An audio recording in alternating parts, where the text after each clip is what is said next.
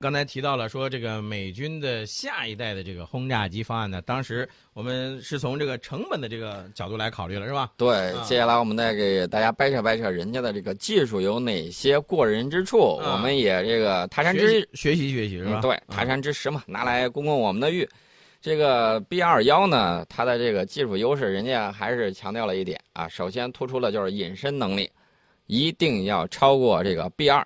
载弹量呢，大概是十三吨，作战半径不小于三千二百公里，航程达到了九千公里。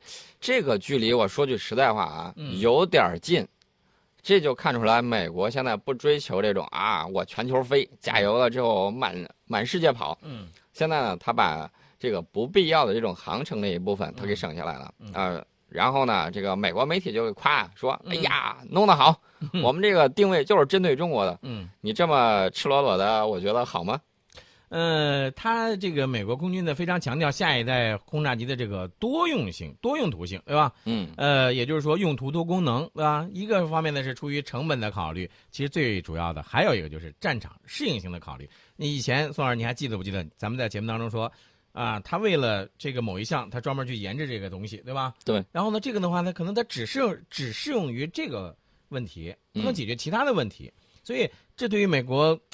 他好像有的时候也是捉襟见肘啊，也不一定能够完全解决这个问题啊。对，这个美国不是一看我们有东风快递嘛，可以搞这种反介入区域拒止的这种效果。嗯，人家也说了，哎，这个我也抄一下山寨啊，绝对山寨我们的。嗯，他打算把这个 B 二幺呢，呃，用在反介入区域拒止的环境之中作战。哦，这个这个听起来很高大上啊，高大上山寨我们的，这个他好意思再说。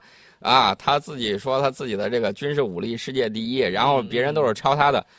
这个反介入区域拒止这个概念，麻烦你换种说法，最起码不要这个拿过来赤裸裸的就用，这样子不好。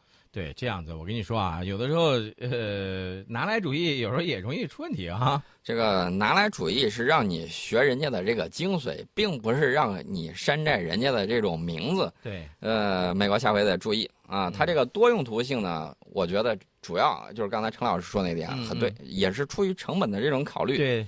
他强调这个多用途性，其实说白了就是想把这个飞行平台，嗯，打造成多用途平台。这个样子的话呢，它就可以降低使用成本。没错，你看我不用这个，比如说我们家里头这个菜刀啊，嗯，有的是专门剁肉的，有的专门是这个切水果的，有的专门切菜的。好，美国说这样吧，我给你弄一把大号的这种军刀啊，切菜，嗯，然后剁肉、砍骨头，所有一应俱全。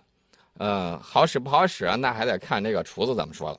是，对，呃，厨子说了算是吧？嗯，还有一点就是美国的这个系统高度信息化。嗯，F 二十二呢就吃了这个亏，因为 F 二十二研制的时候，这个互联网啊，信息这个社会还没有发展到现在这个程度。嗯，所以他在考虑的时候，发现这个东西特别高冷。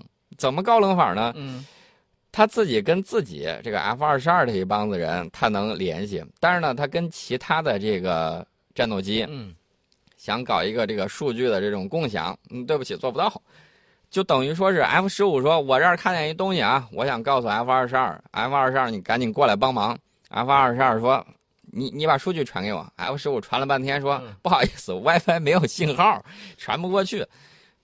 我们打的是这么一个比方，嗯，就是说明这个 F 二十二这个在信息化这个集成方面是差一些的，嗯，所以美国呢在考虑 B 二幺的时候，充分考虑到这个问题啊，呃，不能再高冷了，我们要打网络中心战，就是美国的一个提法，我们要打网络中心战，那就是每一个飞行平台，每一个载具，包括地面的啊、空中的、海里头的，嗯，都可以进行这种信息的共享与传输，对，他要搞这个东西，还有就是协同作战是吧？对。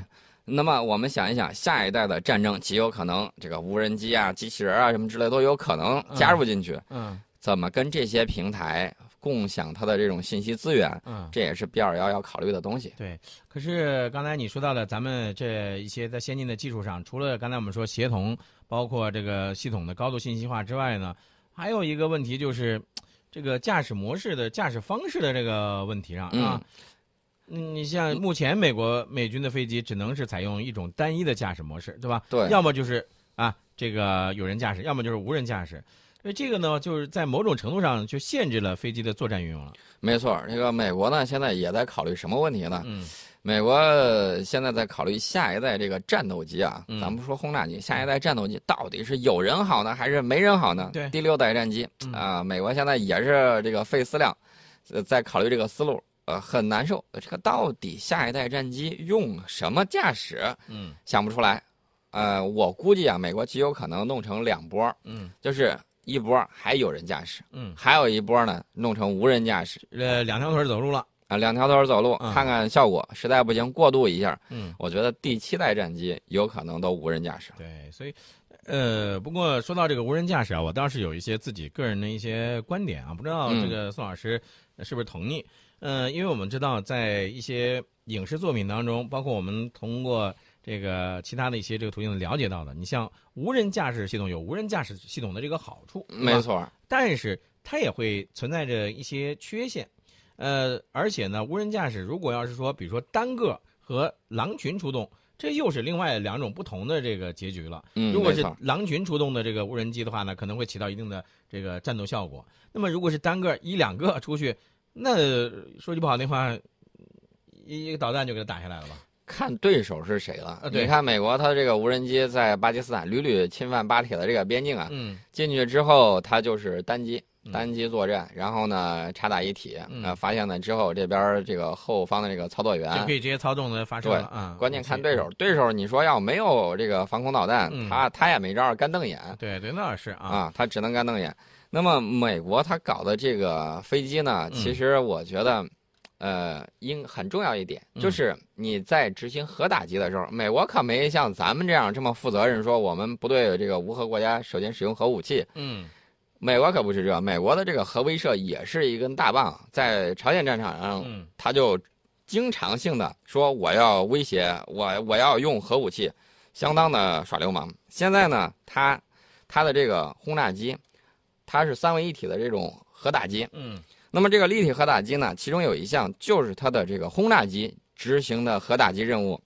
那么这个时候，你的这个驾驶舱里头一定得有人。对，你你全交给无人机的时候，无人机如果程序出了问题或者被劫持，这就是我刚才想说的另外一个，就是它有它的也有它的一定的这个缺陷性的问题，对吧？啊你，满世界扔核弹，这算咋回事？对，呀、是。那不用别人，机器机器人就把我们给消灭了。呃，而且呢，还有一个，它会不会自摆乌龙？这个不是，也不是说没有的，对不对？原来，呃，美军的这个联军作战的时候呢，也经常会出现这种误炸了自己人的这种情况啊。对，其实现在的这种无人机啊，说句实在话，如果没有人去控制的话，嗯它自己执行作战任务，它是可以做到的。嗯，但是呢，就是起到的效果，对，然后呢，在这个伦理方面，在这个核实目标方面，嗯还是需要人再给它把把关。对，这个呢，在它它其实飞行的时候，很多嗯时候都可以做到这个自主的无人驾驶。对啊，无人飞行、无人侦察。对，那么美国，我们就想问了，你搞这个东西到底是想干什么？对你弄个东西总得有目的吧？嗯没目的的事儿，他肯定不会干，嗯，不然银子白花了。所以美国呢，他这个就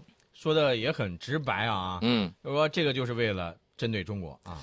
呃，他第一啊是要为了保持美军的这种全球打击能力。嗯其实我告诉美国，你弄这个东西啊，确确实实有点不靠谱。麦凯恩说的很对啊。嗯，呃，无底洞像个无底洞。不光是无底洞，未来就是下一代的这种轰炸机，嗯大家都开始玩空天轰炸机了，嗯你还搁这弄这个，在大气层之内飞，人家都在大气层边缘打水漂了，嗯弄这个东西有点 low，真的有点 low。嗯呃，前一段不是有一个消息嘛，说我们的五倍的这种无人，不是无人啊，嗯有人驾驶的这种高超音速飞机，嗯这个据说是试飞成功了。嗯，五倍音速，大家都在玩这个了，一小时之内打遍全球，你还在那玩那个东西，确确实实啊不好说嗯。但是呢，美国觉得呃我就是有你你咋地，我财大气粗，那我们也没招，你愿意浪浪费美国纳税人的钱，你就浪费去呗。哎，让他让他自己去玩吧。